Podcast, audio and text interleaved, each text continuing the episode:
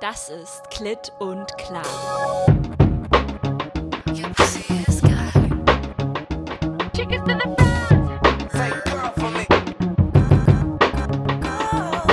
Mit Anne und Noemi. Nimmst du schon auf? Geht's jetzt los oder was? Ja, das passiert, wenn ich versuche, mich zurückzuhalten. Hä, aber ich habe doch gesagt, du sollst heute anfangen. Ja, okay, dann fange ich total innovativ an mit herzlich willkommen bei einer neuen. Wir haben Schnaps, äh, Schnapszahl. Wir haben 22. Folge. Und du hast auch schon Schnaps getrunken. Nein, ich war, bin heute bin ich komplett nüchtern. Und gestern habe ich nur ein Bier Oh. getrunken. Ja, Anne ist wieder zu Hause. Der Alkoholkonsum steigt, steigt wieder äh, radikal an, wie immer, wenn ich zu Hause bin. ja. Ähm, kenne ich nicht. Kennst du nicht? Ähm, Nee, nee, gibt's nicht.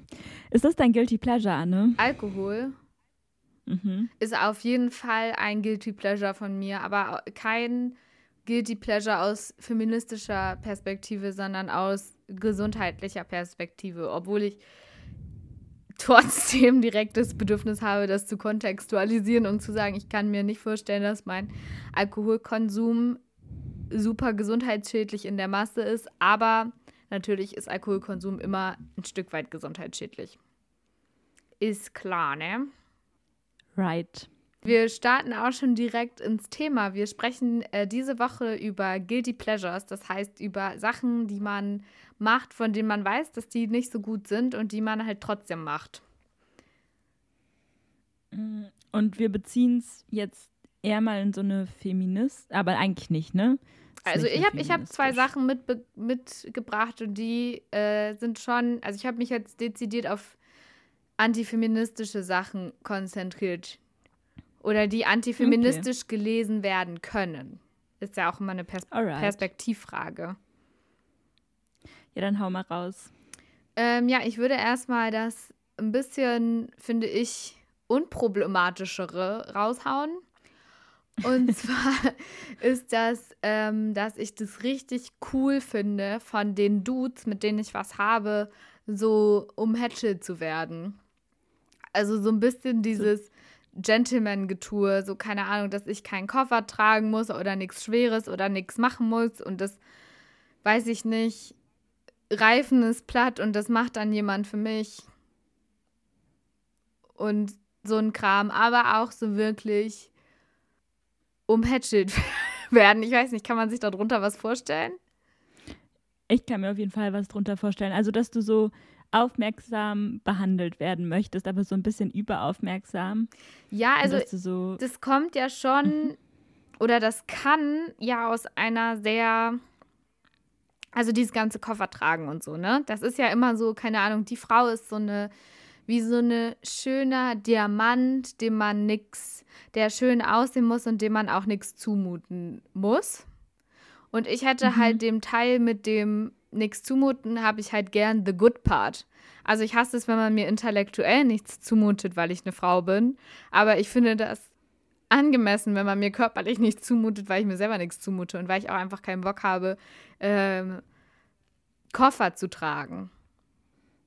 ja. Aber also dazu will ich dich kurz was fragen. Mhm. Und zwar macht es einen Unterschied, ob das jetzt ein Boy, mit dem du gerade irgendwie einen Flirt hast, macht oder ob ich dir jetzt den Koffer trage. Mm, ja, irgendwie schon. Warum ist die Frage? Also ich würde mir von dir halt nicht den Koffer tragen lassen, weil ich dir das nicht zumuten würde. So, weil, und meinem Freund mute ich sowas irgendwie zu. Aber ich mache ja auch Sachen für ihn, die er seinen Freunden vielleicht nicht zumuten würde. Weißt du, es ist vielleicht eher so das Beziehung versus Freundschaft-Ding. Und ich finde auch voll, ähm, also ich finde halt wichtig, weil das kann auch eine Machtdemonstration sein, jemandem die Tür aufzuhalten oder irgendwie, ähm, keine Ahnung, in den Mantel zu helfen oder so. Und ich glaube, ich habe ein gutes Gefühl dafür, wann es eine Nacht, äh, eine, Macht, eine Machtdemonstration ist und wann mir jemand wirklich einfach was Gutes möchte. Und ich glaube, dafür muss ich auch schon so ein grundsätzlich gutes Gefühl mit einer Person haben. Weißt du, was ich meine? Voll. Und deswegen finde ich das Ja. auch nicht so problematisch, weil das halt, das ist nicht so ein Prinzip, nach dem ich immer auf öffentlicher Ebene handle. Weißt du, ich sage nicht, Männer dieser Welt küsst mir die Füße und tragt mir meinen Scheiß, sondern irgendwie, ich finde das dieses bisschen Gentleman-Getue ganz geil, wenn es direkt nah von einer Person nah an mir dran passiert. Und aber ich fände das schwierig, wenn man sowas so forciert. Also du findest es bei manchen auch richtig unangenehm, wenn sie dir dann die Tür aufhalten oder Ja, so? ich denke gerade an so einen Dude, der war, ähm, als ich im Hotel gearbeitet habe als Animateurin, hat er irgendwie immer mit uns AnimateurInnen gechillt und es war irgendwie schon super komisch, weil er so jede äh, Zigarettenpause mit verbracht hat. Und dann ist es irgendwann, also da habe ich auch schon gemerkt, okay, der hittet irgendwie auf mich. Und dann ist es irgendwann so komisch gewesen, weil da musste ich die Bühne für abends vorbereiten. Und dann sprang der mir so zur, zur Seite und war so, ah, den, musst, den Pfeiler musst du doch nicht alleine tragen. Und wo ich schon so gemerkt habe, okay, also weißt du, der will jetzt auch was von mir. Und ich glaube, das, das kann ich auch nicht ertragen, wenn mir jemand sowas macht, weil ich merke, der will eigentlich mit mir Sex haben oder so. Weil das ist mir dann Mhm. zu, zu, zu, also so, ich bin nicht käuflich oder so, weißt du. Ähm, und ich habe auch, Ja, und ich habe ja auch voll dann übergriffig teilweise. Voll. Und ich habe halt auch zu ihm dann gesagt, äh, ich kann das machen und ich werde dafür bezahlt und du hast Urlaub. Und Ja. ähm, ich denke gerade auch an so einen Typen, mit dem ich länger was hatte, der, ähm, das fand ich so peinlich, dem war das peinlich, ähm, wenn wir zusammen essen waren und das war eigentlich das Einzige, was wir außer Sex haben noch machen konnten, weil wir beide Menschen sind, die Hunger haben. Und sonst haben wir aber nichts gemeinsam gehabt. Und deswegen waren wir ultra oft essen und dem war das peinlich, wenn vor dem Kellner oder der Kellnerin, wenn die Rechnung getrennt ging. Und das war das zum heißt, er hat immer bezahlt. er hat immer bezahlt. Und das war aber zum Beispiel auch so eine Sache, wo ich gedacht habe, wie erbärmlich, aber dann blute, dann zahl doch. Ich beschwere mich nicht darüber, weißt du? Mhm. Und es war auch halt, also ob er das jetzt gemacht hat oder nicht, ich hätte sowieso mit ihm schlafen wollen. Insofern macht das keinen Unterschied. Also weißt du, ich finde das halt schlimm, wenn das so wird von, ich will jetzt was für den Drink, den ich dir bezahlt habe, haben. Aber ich finde das schön, wenn ich irgendwie so hofiert werde von einer Person, die ich gerne mag. Ähnlich wie ich das auch tue. Und es, es läuft aber in so krass heteronormativen Bahnen. Also keine Ahnung, die Sachen, die ich dann tue, um meine Zuneigung auszudrücken, ist vielleicht auch mal ein Essen bezahlen oder so. Mit meinem Freund jetzt ist es, glaube ich, zum Beispiel ziemlich ausgeglichen, wie wir uns einladen. Also wie oft. Gegenseitig, einfach um sich eine Freude zu machen. Und äh, keine Ahnung, dann ist aber vielleicht meine ähm, Zuneigung eher, indem ich mal was Leckeres koche oder einen Kuchen back oder so. Es ist halt, ich habe halt so da das Gefühl, dass meine Talente auch wirklich eher bei weiblich konnotierten Eigen, äh, Tätigkeiten liegen als bei männlich konnotierten. Ich könnte dem nicht, äh, meinem Freund nicht de, den Fahrradschlauch wechseln oder so. Oder will's auch nicht. Ich habe auch einfach keinen Bock. Das kann man ja alles lernen. Aber ja, kannst du das irgendwie relaten oder? Mm, Ja, also ich, ich habe das, also ich musste gerade so ein bisschen an meine Eltern denken, Mhm. was ich deren, den beiden so für Aufgaben, also mein Papa sollte irgendwie so, der hilft mir immer bei meinen Umzügen und irgendwie so baut, weiß nicht, mir meine Schränke zusammen oder mont, also fixiert irgendwie Montiert so ein sexfreies Hochbett. Kleiner Fun-Fact: Noemi hat ein Hochbett sich ins Zimmer bauen lassen. Und wir haben den Verdacht, dass er das extra so unter die Decke so niedrig gebaut hat, dass man da nicht aufeinander zu zweit liegen kann. Doch, kann man, aber es ist halt nicht so praktisch. Tja, Daddy, hat nicht geklappt. Ja, ich habe tatsächlich jetzt rausgefunden, dass der Ofen einfach auch, also ich hatte so einen Ofen im Zimmer mh, als Heizung und ähm, der war zu weit oben. Also es war nicht nur ein Grund, aber ich glaube, ich kann mir schon vorstellen, dass er das ein bisschen mit dem Hintergedanken auch gut fand. Ich finde es sehr herrlich, dass du ihm das zutraust. Richtig geil. Anyways. Anyway, wir kommen vom Thema ab.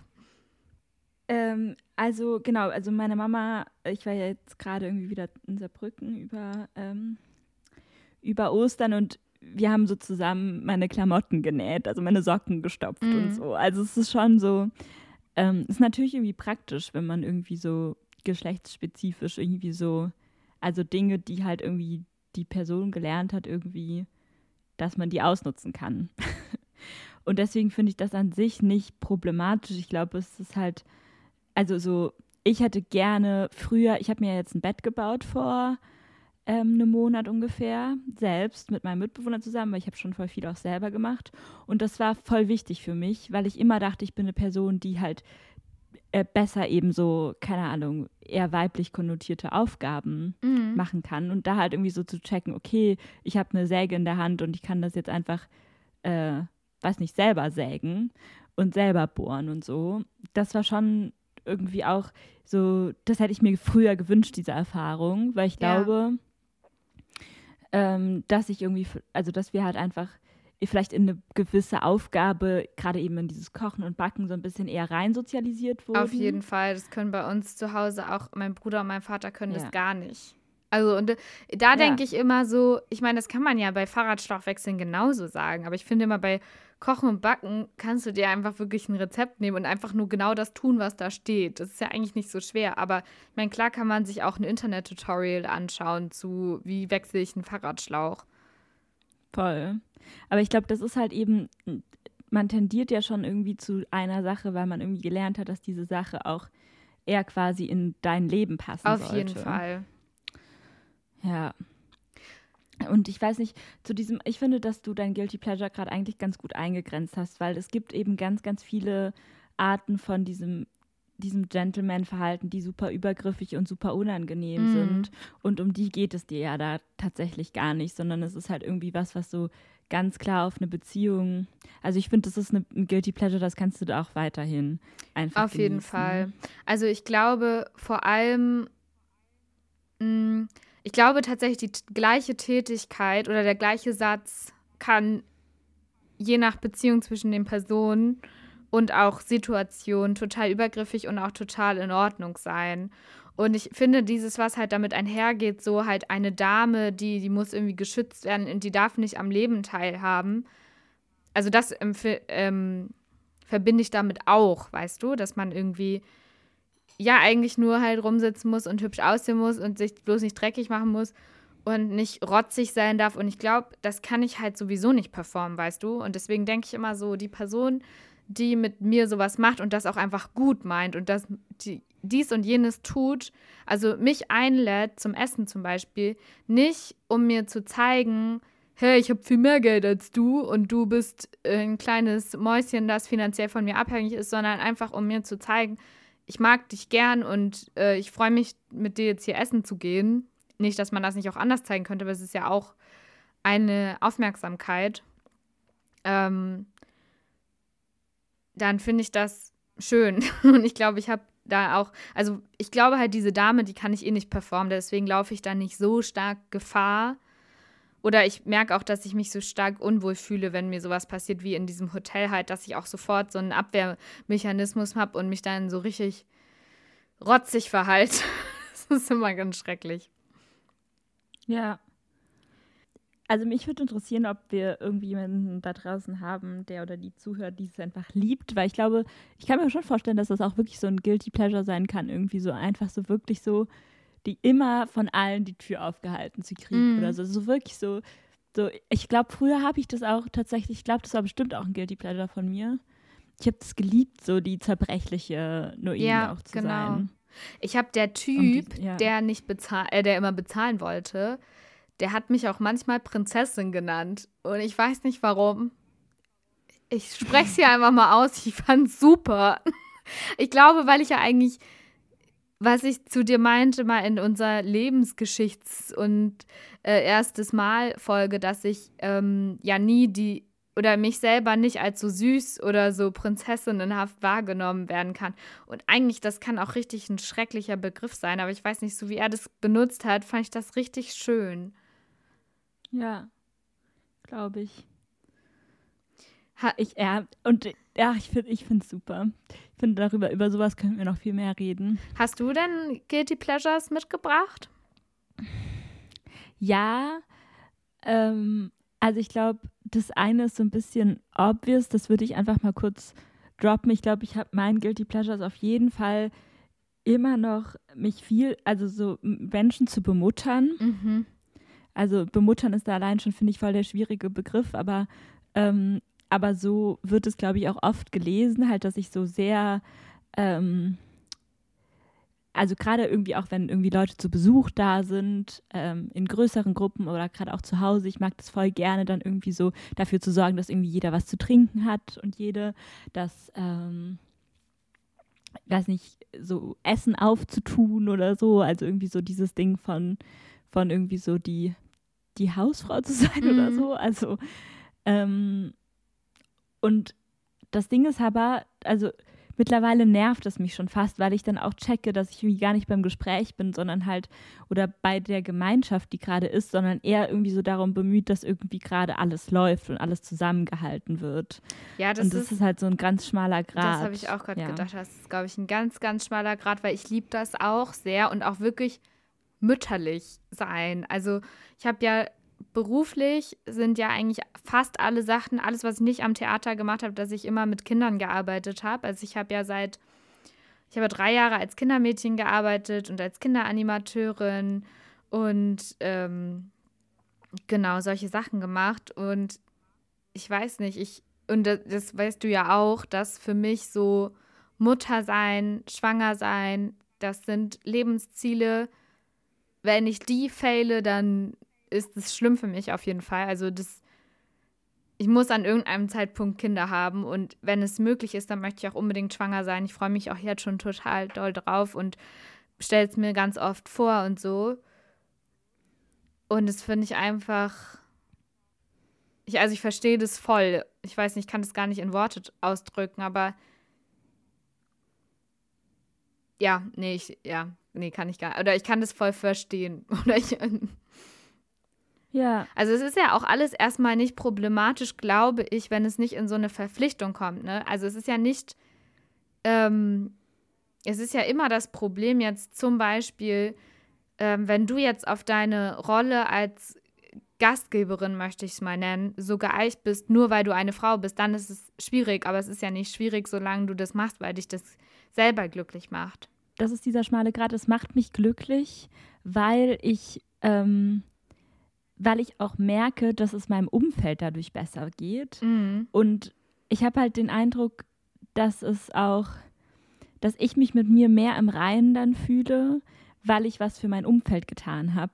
Aber ich es eigentlich nicht unbedingt so machen würde, wenn ich wirklich die freie Wahl hätte. Die, die hatte ich halt nie. Mhm. Ähm, weil das immer das Bild von mir war, was ich immer auch erfüllen wollte, was ich in meiner Oma total gesehen habe und in meinen Tanten irgendwie in Italien, mhm. die halt eben so weiß nicht, so drei Stunden in der Küche stehen und dann halt irgendwie beim Essen auch als Letzte irgendwie was zu essen kriegen, weil sie oder sich selber nehmen, weil sie halt irgendwie darauf warten, dass irgendwie alle versorgt sind. Mhm.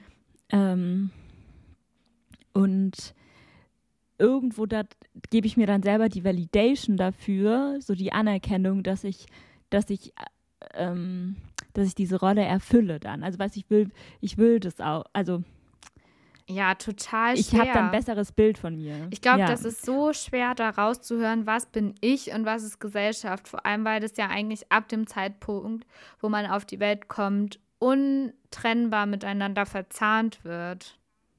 Ja, und das Schwierige ist daran auch, dass ich halt mehr, also dass ich auch oft in Konflikt dann mit mir gerate, in so einer Situation, dass ich halt irgendwie so wachsam dafür bin, ob jeder, jeder was im Glas hat, also so, oder halt irgendwie so, ob gerade allein schon, wenn sich jemand irgendwie ausstreckt, weil die Person irgendwie sich Wasser nachschenken will. Ich habe vielleicht gerade ein intensives Gespräch mit einer anderen Person und direkt greife ich auch in und helfe der Person, sich Wasser zu holen. So, die kann sich ja wohl selber Wasser mhm. holen. Ich muss ja nicht dafür sorgen, dass irgendwie so, ähm, ja, also das ist so ein bisschen so, ich, es kommt mir es tut mir gerade nicht mehr gut. So. Ja.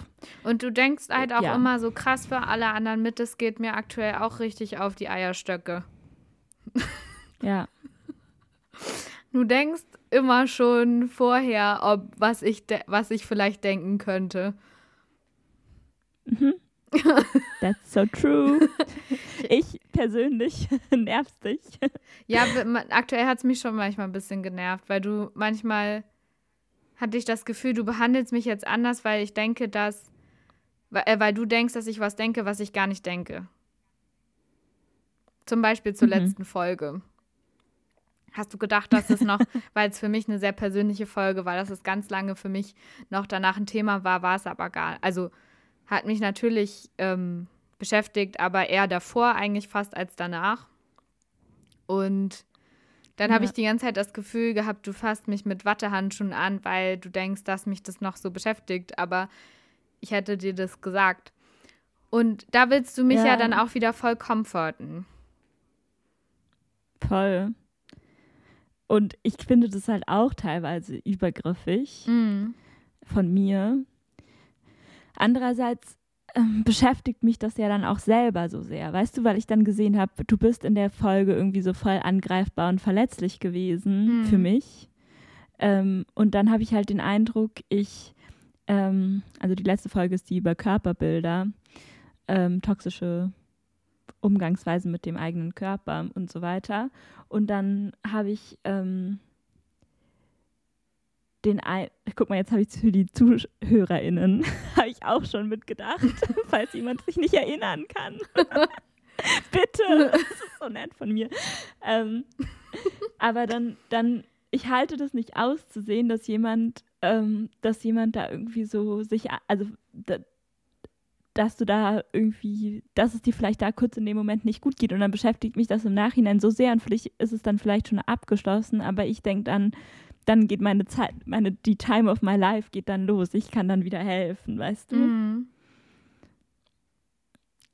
Und wenn die Hilfe dann nicht angenommen wird, dann äh, komme ich auch voll in so einen Konflikt mit mir, weil ich dann das Gefühl habe, boah, ich, ich kann gar, also ich bin auch nicht gut genug und, Und so. du musst mehr tun und so, ja. ja, und die Leute so richtig abfangen. Ja, und das kann ich überhaupt nicht gut. Weil ich ja wirklich, ich sag ja, was ich brauche, habe ich so das Gefühl in den meisten Fällen. Ähm, Ja. Ja, insofern, also ich würde sagen, fast mehr Guilty als Pleasure, oder? Auf jeden Fall, mittlerweile schon. Aber ganz lange halt auch echt Pleasure ohne Guilt. Also weil es mir halt einfach nicht klar war. So. Mhm.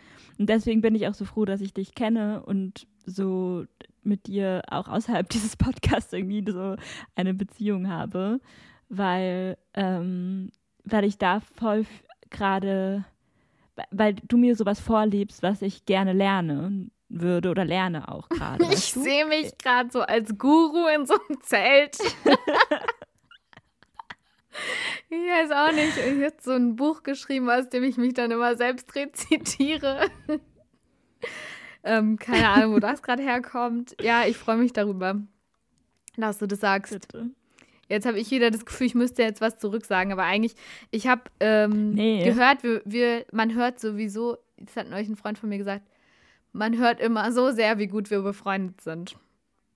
Wurde mir gesagt. Ah, das ist schön. Ich glaube, es war auch ein bisschen negatives Feedback. Ich war ein bisschen betrunken, als mir das gesagt wurde. Deswegen kann ich das nicht mehr so ganz einordnen. Aber ähm, lieben Gruß an dich, lieber Freund. Der weiß das schon. Ähm, ja, ja, sollen wir Hau- zum ja. nächsten Guilty Pleasure rüber pleasuren? ja, bitte. Hast du noch eins? Äh, ich will erst deins hören, weil ich glaube, meins passt zu deinem. Okay, ich habe halt noch das, was ganz viele andere HörerInnen äh, auch haben: Trash-TV. Mhm. Ja, also da könnte ich jetzt wirklich drei Stunden drüber sprechen, weil ich ähm, viele Konflikte mit mir selber durchhabe, weil ich weiß, dass das nicht gut ist, weil ich weiß, dass wir in einer ähm, Gesellschaft leben, die davon ausgeht, ähm, die KonsumentInnen bestimmen den Markt und alles, was die KonsumentInnen wollen, das wird auch gegeben, egal wie scheiße es ist oder nicht. Und ähm, das heißt, ich versuche mich als Konsumentin schon dementsprechend zu verhalten. Und ich hatte auch wirklich mal so einen Punkt im Leben, der auch durch einen ganz kleinen Moment ausgelöst worden ist, wo ich wirklich mich radikal ähm, verändert habe.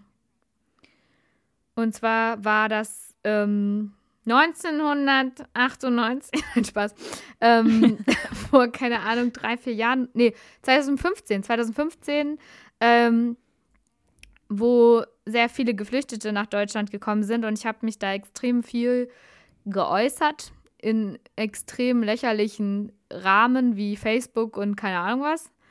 Ähm, und auch in allen jeglichen Diskussionen meine Meinung gesagt und ähm, bla.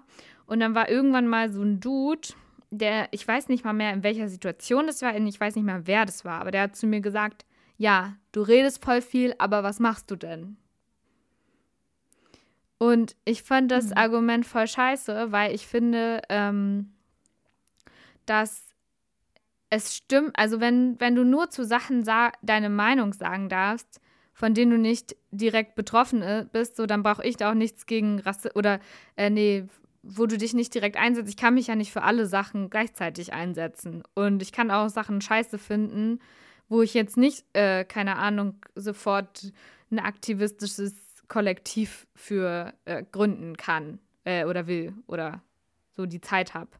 Aber auf jeden Fall war das ein Moment, von dem sich viel abzweigt, was ich jetzt mache oder gemacht habe. Also ich bin dann ehrenamtlich aktiv geworden in der Flüchtlingshilfe. Dann habe ich, bin ich vegan geworden. Dann habe ich, ähm, seitdem kaufe ich wesentlich weniger neu ein und viel mehr Secondhand. Und dann musste ich auch noch meinen Fernsehkonsum durchdenken. Also das sind die Sachen, die ich durchdacht habe. Und das ist eins der wenigen Sachen, die ich durchdacht habe und nicht verändert habe. Aber ich habe das Gefühl, dass der Schaden, den ich dadurch anrichte, dass ich das gucke, nicht so schlimm ist, wie zum Beispiel, wenn ich tierische Produkte esse oder wenn ich neue Kleidung kaufe oder wenn ich einfach, keine Ahnung, auf meinem Privileg sitzen bleibe und nicht ehrenamtlich tätig werde. Gut, damit stelle ich keinen Schaden an, aber ich finde halt als Person, die ähm, die so privilegiert auf die Welt gekommen ist wie ich, da breche ich mir echt keinen Zacken aus der Krone, wenn ich, ähm, ja, wie ich das jetzt drei Jahre gemacht habe, äh, pro Woche zwei, drei Stunden investiere, um halt, weiß ich nicht, Leuten, denen es echt nicht so gut geht, wirklich, ja, also in meinem Fall, ich habe jetzt äh, in einer geflüchteten Familie mit Kindern gearbeitet und vor allem halt gespielt und letztendlich, glaube ich, haben die, also es war die ursprüngliche Idee, da die Sprache zu fördern und so, aber letztendlich war das, glaube ich, für die einfach immer eine total schöne Zeit oder fast die schönste Zeit der Woche, wenn ich vorbeigekommen bin und coole Sachen mit denen gemacht habe, weißt du? Und ich glaube mhm. halt, dass so in diesen Verhältnismäßigkeiten denke ich halt. Und ich finde es eigentlich ziemlich wack, weil es ist, es ist eine schöne Rederei. Ich finde es ehrlich gesagt gar nicht so schlimm. Und ich finde vor allem, dass deine Art, Trash-TV zu gucken, nicht so schlimm ist, weil ich finde, dass du dich so voll ernsthaft mit den Leuten aus. Ich finde, du, du bist eine der wenigen Leute, die mir nicht sagt, nur irgendwie, ich gucke das aus ironischen Gründen. Weil ich irgendwie das Gefühl habe, es gibt so dieses Ding, dass irgendwie ganz viele. Ähm, genau, also ich habe den Eindruck, dass halt sehr viele Menschen, die irgendwie so Formate gucken, ähm, das so ein bisschen ironisch in Anführungszeichen gucken und halt irgendwie so, um sich halt, weiß nicht, um sich abends zu entspannen oder whatever. Also irgendwie so dieses Ding mhm. von, ähm, also so, so habe ich auch ganz lange irgendwie den Bachelor zum Beispiel geguckt, weil ich so war, so, ach ja, ich nehme das ja nicht ernst, ich gucke das ja einfach nur so, keine Ahnung. Mhm. Ähm, weil ich es irgendwie witzig finde oder und ich glaube, dieses sich ja über die Leute, die da irgendwie diesen Formaten vorkommen, zu stellen, ja so voll, also voll der, der natürliche Prozess beim Trash-TV konsumieren mhm. ist. Und ich glaube, das macht, machen wir alle zum Teil auch, wenn wir uns das angucken und uns irgendwie und uns dann eine Meinung bilden.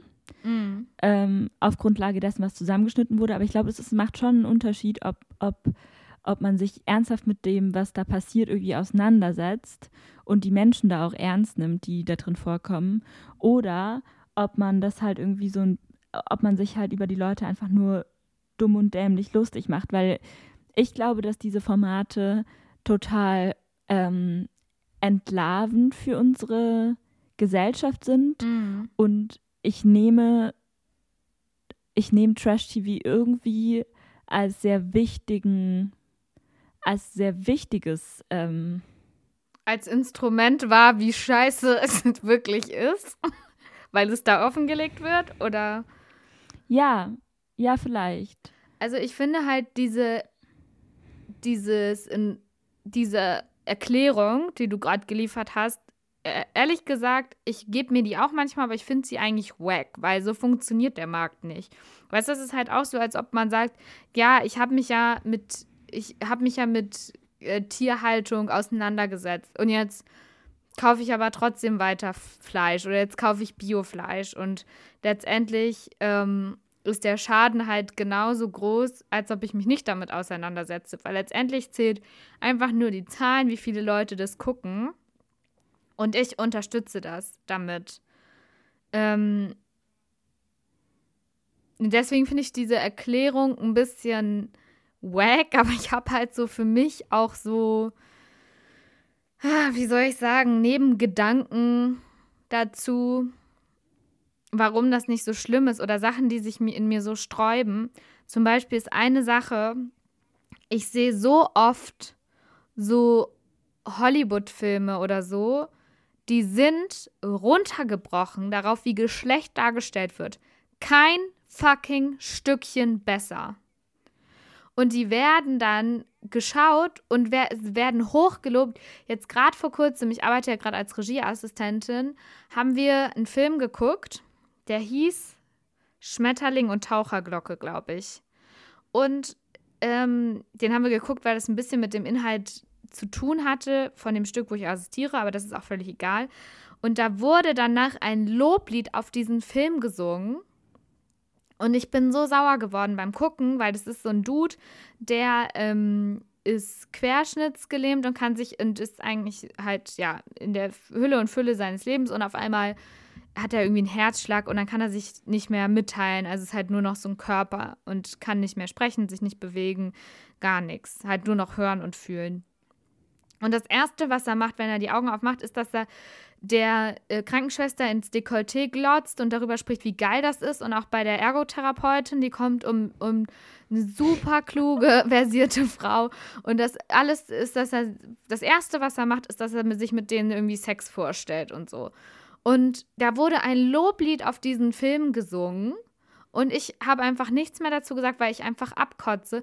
Und ich habe das Gefühl, ich finde halt sowas viel gefährlicher, als wenn man Trash-TV guckt, wo jeder weiß, dass das sexistischer Bullshit ist. Und ich habe neulich mit dem gleichen Freund darüber gesprochen und er, er meinte, er glaubt es nicht. Aber ich glaube schon, dass die große Masse an Leuten weiß, dass das nicht die Realität ist und dass das ja. wirklich, dass das sexistisch ist. Und es werden viel mehr Leute sagen, als über irgendwelche Filme, die in Cannes oder sonst wo irgendwelche Preise bekommen. Und deswegen finde ich das viel ungefährlicher, wenn dieser Sexismus so unverhüllt ist. Und gleichzeitig ist das aber auch wieder eine Ausrede. Also weißt du, in diesem Spannungsfeld also, befinde ich mich immer. Ja. Ja, ich, ich glaube, ich meine, ja klar sind diese Formate sexistisch, allein schon, weil es eben ja meistens irgendwie so Dating-Shows sind und es eben diese zwei Geschlechter aufeinandertreffen oder beim ähm, finde ich auch eigentlich schade, dass es nur einen schwulen Bachelor gibt und keine lesbische. Das wird noch kommen. Ich glaube einfach, Lesben sind in den Medien sowieso wesentlich weniger ähm, sichtbar als, als Schwule. Und ich glaube, das wird noch kommen. Richtig witzig wird es, wenn alle bisexuell sind. Weil dann geht's richtig. Ja, darauf habe ich so Lust. Kannst du dich dann bitte bewerben? Herr Safe, ich will die erste Bachelorette werden. oh Gott, Noemi, du könntest dich bestimmt nicht entscheiden. Du würdest doch daran zerbrechen, wenn die immer alle traurig sind. Ich weiß. Ja, also ich werde mich auch noch bewerben, ich bin mir relativ sicher. Aber, oh Gott, jetzt habe ich gerade mein Mikro angestoßen, Entschuldigung. Ähm, ich wollte, also ich will mich noch ganz kurz zu diesem ganzen also äußern, weil ich glaube, das ist nämlich genau der Punkt, dass die meisten Menschen das halt, das halt gucken, um sich darüber lustig zu machen, um, um diesen Sexismus und die Dummheit der Menschen, in diesen, die angebliche Dummheit dieser Menschen zu sehen und eben auch so zu enttarnen, dass die ja alle nur InfluencerInnen werden wollen. Surprise. Mm. So also haben es alle geschafft. Ich sag dir auch ganz ehrlich, ich freue mich da total drüber, dass das jetzt geht, weil es jetzt, weil das System dadurch wesentlich weniger ausbeuterisch ist als früher. Weißt du, weil Ja. ich finde halt, also ich habe, es hat angefangen, meine Passion hat mit Bauer sucht Frau angefangen, weil meine Mutter das immer so gern geguckt hat und dann habe ich mitgeguckt. Und dann haben wir irgendwann ein richtiges Event draus gemacht. Wir haben diesen Abend, wenn es das gab, immer zelebriert und wenn es Bauernhochzeit gab, dann haben wir richtig fett äh, geiles Essen eingekauft und den guten Wein und so einen richtig teuren Käse, als ich den noch gegessen habe, ähm, dazu gekauft. Also so, wir haben das richtig diese Hochzeit zelebriert. Und Bauer sucht Frau finde ich aber ein total schwieriges Format, weil diese Bauern in der im, im Großteil, glaube ich, nicht so medienaffin sind und dass jetzt die Leute da Influencerin werden, die bekommen dann etwas für ihre Bloßstellung, weißt du? Mhm. Oder sind sich, glaube ich, dann auch Voll. schon sehr über ihre Medienpräsenz bewusst und wollen in den Medien arbeiten. Das ist, glaube ich, ein Unterschied. Das Und diese. Formate, wenn die Leute wirklich nur ausgebeutet werden, wie jetzt bei Schwiegertochter gesucht oder so, die kann ich auch nicht so gucken. Also ich gucke halt wirklich, Voll. da muss man vielleicht auch nochmal eingrenzen. Also ich gucke halt wirklich gerne ähm, diese ganzen Couple Challenge, Ex on the Beach, Temptation Island, Paradise Hotel, diese ganzen ähm, Sommerhaus der Stars auch sehr gerne, wo die Leute irgendwie, ja, vor allem Dating-Shows, aber auch mit ein bisschen Game-Show-Charakter. Are You the One ist auch richtig geil. Vor allem die erste Staffel war super. Ähm, und da, das sind aber wirklich alles Leute, die auch, glaube ich, in den Medien arbeiten wollen. Und ich will nicht sagen, dass die nicht auch bloßgestellt und ausgebeutet werden. Ich glaube, jetzt gerade beim letzten Bachelor war da schon, war das schon auch in Teilen sehr unangenehm für die Kandidatinnen, weil die eben auch emotional sehr involviert waren. Und gleichzeitig haben die jetzt aber auch ihre 150.000 Follower und bekommen etwas dafür. FollowerInnen, Entschuldigung. Mhm. Ich glaube halt auch, dass diese Formate wieder unterschiedlich, also es, es hängt extrem von den KandidatInnen ab, die da drin sind. Und ich finde auch, also gerade die, also nicht diese Staffel Love Island, sondern die letzte, die fand ich so, so gut. Also ich gucke nicht so viel wie du, überhaupt nicht, aber diese Staffel, also so, da wurde so auch so über Sexismus irgendwie so nachgedacht und reflektiert und es wurden irgendwie so auch teilweise echt gute Kommunikationsansätze äh, versucht und die Leute waren irgendwie reflektiert und es hat richtig Spaß gemacht zuzugucken, weil das irgendwie so, da man, also die haben sich nicht, ich finde, das hat irgendwie einen guten, ist mit einem guten Beispiel irgendwie vorangegangen, das Also ich glaube, das können wir so nicht stehen lassen. Weil letztendlich Love Island, also keine Ahnung, die Challenges da sind wirklich unterste Kanone. Und da kannst du mir sonst was erzählen. Oh, jetzt ist mir mein Kopfhörer rausgefallen. Ähm, keine Ahnung, ich weiß nicht, ob du noch weißt, dass die sich da mit Sachen einschmieren mussten. Ja, ja, natürlich. so, und ähm, ja, die Kandidatinnen waren auf jeden Fall letzte Staffel und diese auch. Ähm, nicht so, also nicht so, dass die sich so wie manchmal das vorher in einigen anderen Sendungen auch war, dass die sich irgendwie schlagen oder bedrohen oder jetzt zum Beispiel bei Are You the One, diese Staffel ist so ungefähr der toxischste Mann, den ich jemals in meinem Leben gesehen habe und den kann ich auch kaum ertragen und da komme ich auch an Punkte, wo es mich nicht mehr unterhält und wo es mir keinen Spaß mehr macht. Alle, die es kennen, Marcel, was zum fucking Henker ist mit Marcel, folgt ihm auf keinen Fall. ähm, so, und bei, und das, die letzte Staffel war es jetzt halt so, dass da wirklich, also vor allem auch so dieser Zickenkrieg unter Frauen, der ja oft so forciert wird, den gab es halt nicht, weil die Frauen so krass reflektiert waren und auch für die Scheiße, die der Mann abgezogen hat, nicht der anderen Frau die, die Schuld gegeben haben, was schwierig ist und auch ja selten passiert. Aber wenn du zum Beispiel auch mal daran denkst, ähm, da gab es ja auch zum Beispiel so eine Szene, wo du mir geschrieben hast, wie schlimm du das gerade findest. Da haben so Mädels, die eine hat Pole Dance gemacht und dann haben die so Pole Dance zusammen getanzt und dann haben sich so die Männer da hingesetzt, ihr Bierchen da getrunken und so getan, als wäre das jetzt eine Vorführung für die. Und das, da Ja, hat recht. weder eine Kontextualisierung noch irgendwas stattgefunden. Also ich glaube, also so, es sind nicht alle so super. Also, dass die letzte Staffel of Island so gut war, das lag daran, dass die ganz coole Kandidatinnen haben, aber das Format an sich wird dadurch nicht weniger sexistisch. Ja, du hast auf jeden Fall recht. Was bei mir halt auch ähm, so ein Ding ist, ich würde mal mich interessieren, weil das habe ich dir, glaube ich, noch nie erzählt, wie du darüber denkst. Ähm, Alter, hier zieht gerade so ein Sturm mit Hagel auf. Ich glaube, der liebe Gott fand es gar nicht gut, was du gerade gesagt hast, Noemi. Alter Bei mir Verwalter. strahlt, strahlt die Sonne. Ich glaube, du bist das Problem. Scheiße, was habe ich denn gesagt? Love Island ist sexistisch? Das kann doch nicht neu sein.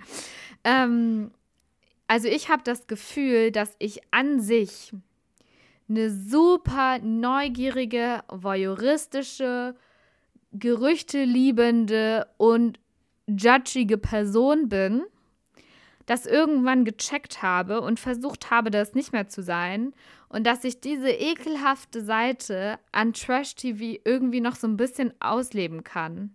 Ich habe dir das auch schon mal gesagt. Ich meine, darüber haben wir auch schon gesprochen, dass ich halt finde, es gibt eine Art, irgendwie über Menschen zu reden und zu urteilen.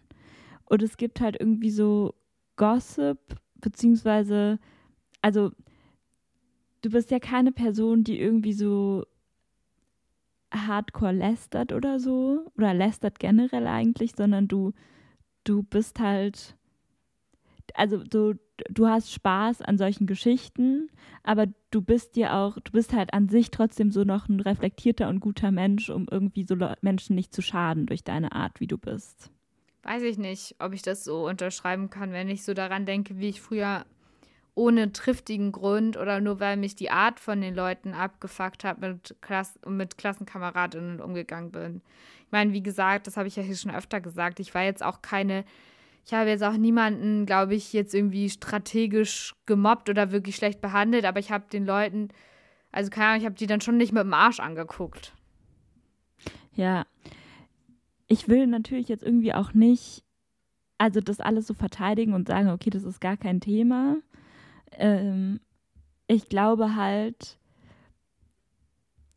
also so wie ich dich ja jetzt kenne, ich meine, ich kenne dich ja, also ich weiß ja nicht, wie du früher warst. Jetzt finde ich halt, dass du das sehr reflektiert und sehr ähm, und nicht einfach random deinen Voyeurismus auslebst. Und ich glaube, das Problem ist ja gerade mit diesen Formaten auch, dass die genau diesen äh, Voyeurismus ja auch irgendwie so krass füttern. Mhm. Mm, Und dieses, dieses, mm, ja, dieses Gossip-Bedürfnis auch irgendwie. Und dieses Skandalöse und keine Ahnung. Ähm, und irgendwie auch diesen Grenzgang. Also ich glaube, das ist ja auch ein bisschen, worüber wir bei Katja ja auch irgendwie, Katja Krasavice in meiner Bachelorarbeit, worüber wir da gesprochen haben, dass das Problem mit, dies, mit ihr und eben auch diesen Formaten ist immer dieses, dieses Grenzgängerische zwischen ähm, ja, so ein bisschen zu krass eigentlich und zu provokativ und auf der anderen Seite aber dann irgendwie doch auch einfach irgendwie so eine Realität ähm, wiederzuspiegeln oder so. Und deswegen, ich finde, also ich will das nicht verteidigen, aber ich glaube, dass es trotzdem einen Unterschied macht, ähm, wie ernst man sich selber da nimmt bei dem Gucken und auch bei, ich meine, so, du bist dir deiner Gewichtung da ja auch bewusst und klar, ich verstehe auch dieses Fleischessen-Argument irgendwie, so trotzdem isst du es quasi, also das Trash-TV-Fleisch. Ähm aber ich glaube, der Impact ist wirklich ein anderer, ja. Nee, ich glaube, der Impact ändert sich nicht je nach dem Modus, den ich das gucke. Aber ja, also ich, das Problem ist, dass das wirklich eine Sache ist, die ich sehr, sehr liebe. Und ich glaube, also wenn ich so auf in unser äh, Postfach schaue, was die Leute darauf geschrieben haben, was ihre Guilty Pleasures sind, dann sind das, ist es wirklich viel Trash-TV, dann ist es auch Musik, Rap, Malle, Mucke und so. Das ist vor allem Popkultur und ich liebe halt ähm, so popkulturellen Scheiß und Popkultur ist halt vor allem Entspannung und ja, also es ist ein Teil, den ich nicht verändern möchte und ich, ich glaube, die Maus beißt sich keinen Faden ab. Ich weiß, dass es nicht gut ist. Ähm, und ich frage mich halt auch wirklich, ob ich das, wenn ich das austauschen würde durch irgendeine so eine amerikanische Serie oder so, ob es so viel besser ist. Das, also weißt du, ich, wenn, jetzt zum Beispiel dieses Fleischesser-Argument, EsserInnen. Ich bin vegan, ich weiß, dass es die bessere Alternative ist, zu 100 Prozent. Aber ich weiß jetzt nicht, wenn ich jetzt irgendeine andere, also dann müsste, also irgendwas muss ich halt gucken. so, ich lieb halt, ich lieb halt Fernsehen. Und ich weiß halt nicht, ob es automatisch so ob, oder ob, ich habe halt das Gefühl, ich, ich werde da so schnell für was kritisiert oder das ist auch zu kritisieren, aber was, was sind, was die Alternativen sind, mit denen ich ähnlich wenig nachdenken muss, ich weiß nicht, ob es halt so viel besser ist. Und ich habe halt keinen Bock, mir nur Tierdokus anzugucken oder so.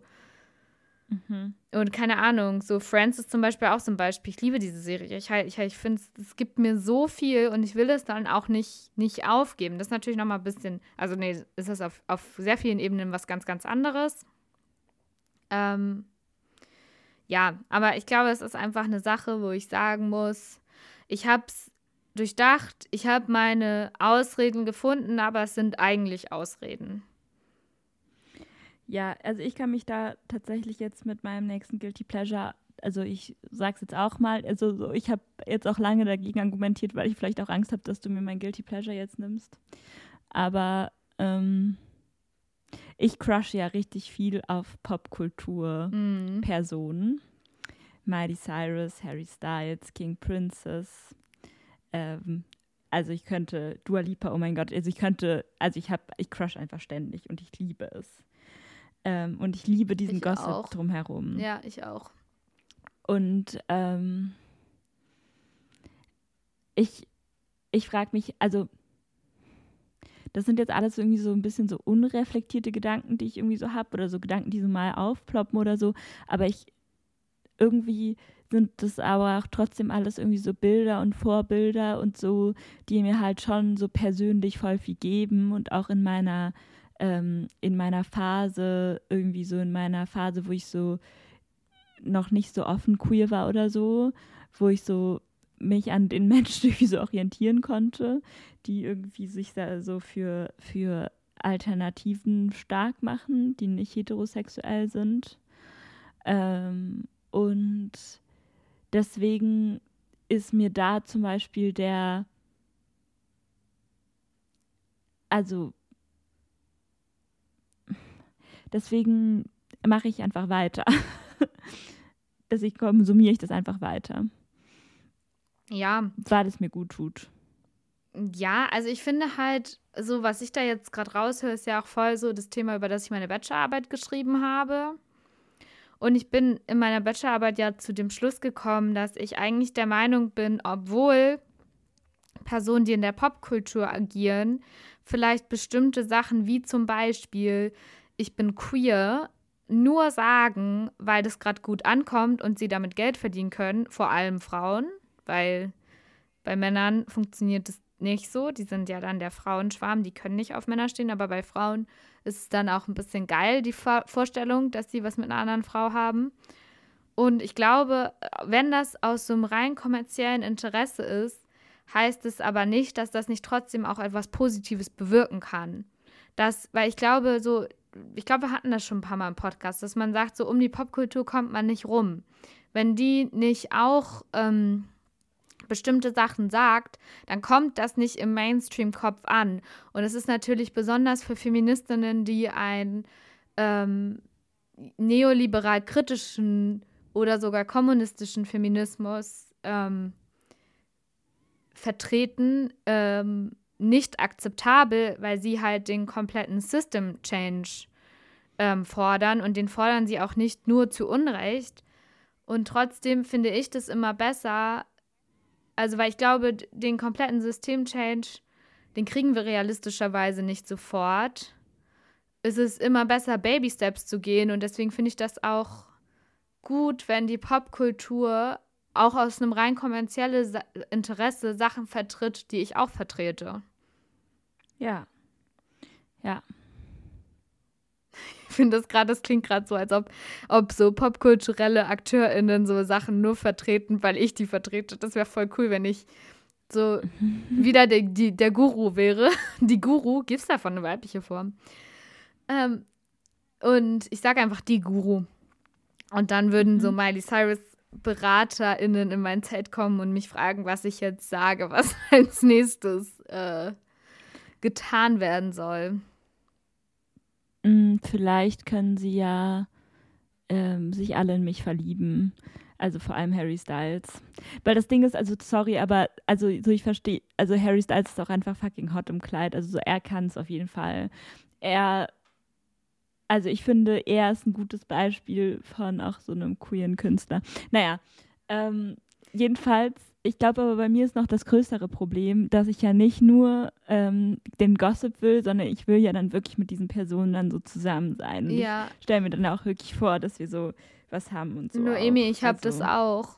Aber und das Schlimme ist bei mir, ich glaube, ich, ich finde die viel konservativeren richtig geil. Also keine Ahnung. Miley Cyrus und Harry Styles, sag mir, was du willst, aber die vertreten halt schon auch geile Sachen.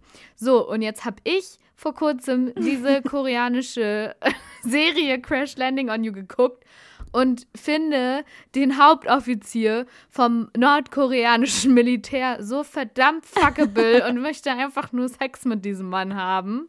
Und meine Mutter auch. Grüße an Mama an dieser Stelle. Die hört uns ja immer. Wir haben uns gemeinsam in den verliebt. Und der vertritt wirklich so konservative. Das ist so ein Beschützertyp. Ich weiß nicht, ich finde es einfach geil. Ein Beschützertyp und ähm, ach ja, ist immer nur, denkt gar nicht an sich und nur an die Frau und so.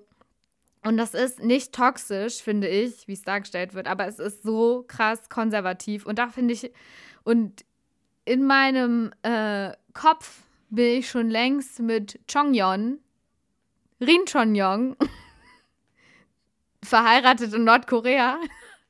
Da finde ich dich mit Miley Cyrus auf jeden Fall ein bisschen ähm, unproblematischer. Ja. Danke. Ja, es ist schwierig, ne? Also, ich bin gerade ganz froh, dass meine Crushes nicht mehr so toxisch sind, weil das hatte ich auch. Ich habe ja immer so auf so Auf wen hast du Toxisches gecrushed? Ähm, auf meine Mathelehrer. Echt? Mhm. Ah, hast du deswegen diese kleinen Spielchen gespielt mit, die du in der Lebensfolge erzählt hast? Was war das nochmal? Mit den Verkehrsregeln, irgendwas? Mathe-Verkehrsregeln? Ah, ja, Klammer vor. Ja, ja, ich habe mich immer so ein bisschen dümmer gestellt. Ich habe dieses Konzept nie verstanden mit dem Stell dich dumm, sei Ich kann schlau. das so gut. Ich kann, ich habe wirklich meine ganze Schulzeit habe ich mich immer einfach dumm gestellt. Wie Katja, ähm, äh, hier Katzenberger, Daniela Katzenberger. So habe ich es auch gemacht. Ja, ich, war- ich habe hab ich- ich hab das nie performen können, leider. Ja, nee, ich war richtig gut tatsächlich. Ähm, also ich habe echt, das auch echt viel äh, performt, alles Mögliche an ebenso dieser Naivität und so. Ich habe es geliebt. Ich könnte es auch einfach gut. Ja. Ich habe es mir auch selber geglaubt tatsächlich, dass ich so bin. Ja, und da wird es da wird's dann wieder schwierig, ne, glaube ich, wenn man so, ähm, wenn das zu krasse Auswirkungen hat. Also keine Ahnung, ich habe da jetzt meine kleinen Träumchen mit dem nordkoreanischen Hauptmann, der natürlich eigentlich ein südkoreanischer Schauspieler ist. Aber das, ich glaube, das hat eigentlich nicht krasse Auswirkungen auf mein, mein Bild von der Welt oder so. Das mache ich halt mit mir aus. Ja. Ach ja. Okay. Mm. Ja. Lass uns noch kurz eine Flexion machen. Ja, Mm, Und zwar wollte ich noch mal über unsere Folge 20 sprechen. ja, ich weiß. Ähm, ja, du weißt doch schon warum. Ähm, ich habe mir irgendwie so viele Gedanken noch drüber gemacht. Ähm, also, aber ich kann es ganz schwer. Ich bin heute eh irgendwie so, mein Mund ist so fusselig. Anne, kannst du es vielleicht besser ausdrücken als ich? Also du Probier's bist mal. und ich vielleicht auch über den Satz unserer Gästin gestolpert, die ja ähm, Survivorin sexualisierter Gewalt ist und gesagt hat, sie hält ihren Kopf für andere SurvivorInnen hin, weil der auch als anmaßend gelesen werden kann. Also sie hat damit gemeint, so wie ich sie verstehe, dass sie ähm, das Thema öffentlich anrüttelt, damit es zukünftig für, für alle ein bisschen besser wird und dass sie dann quasi die Scheiße dafür abkriegt. Und es ist insofern natürlich ein bisschen oder kann auch als Problemat, also es, es steckt natürlich äh, ein wahrer Kern dahinter, dass es bestimmte Leute gibt, die das machen müssen, die dann sehr öffentlich damit sind und die dann vielleicht auch ja, unangenehme Nachrichten bekommen und es aushalten müssen. Und das müssen vielleicht diejenigen, die das für sich behalten oder im kleinen Rahmen besprechen, nicht. Aber die, die das für sich behalten oder ja, im kleinen Rahmen besprechen, müssen ja dafür mit anderen Konsequenzen leben. Nämlich damit, dass man es mit sich ausmacht oder wie auch immer das sein kann. Aber, ähm, und ich glaube, das ist der Satz, wo du so drüber gestolpert warst, oder? Oder wo ich auch, ja, genau. auch drüber stolper. Ähm, ja, ich finde es generell einfach super schwierig. Also ich, ich, so das, was ich in der Folge gesagt habe, meine ich komplett ernst, dass es gut ist, dass es sie gibt und dass sie in der Öffentlichkeit und bei der Miss Germany-Wahl darüber spricht.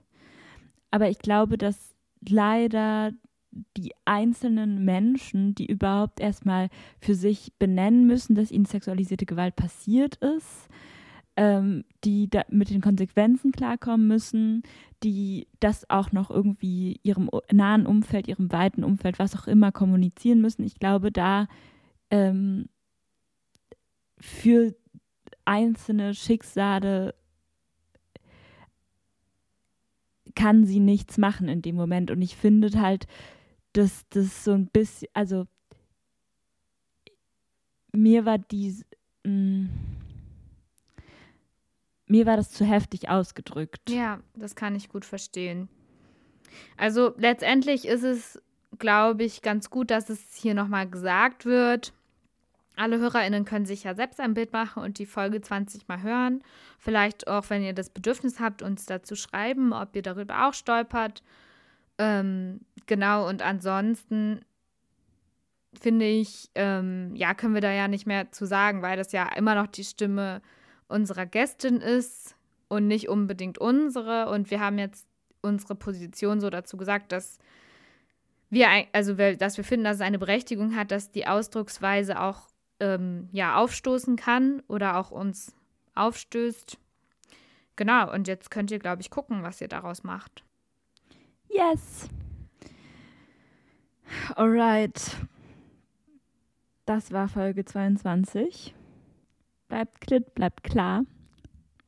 Bleibt wunderbar.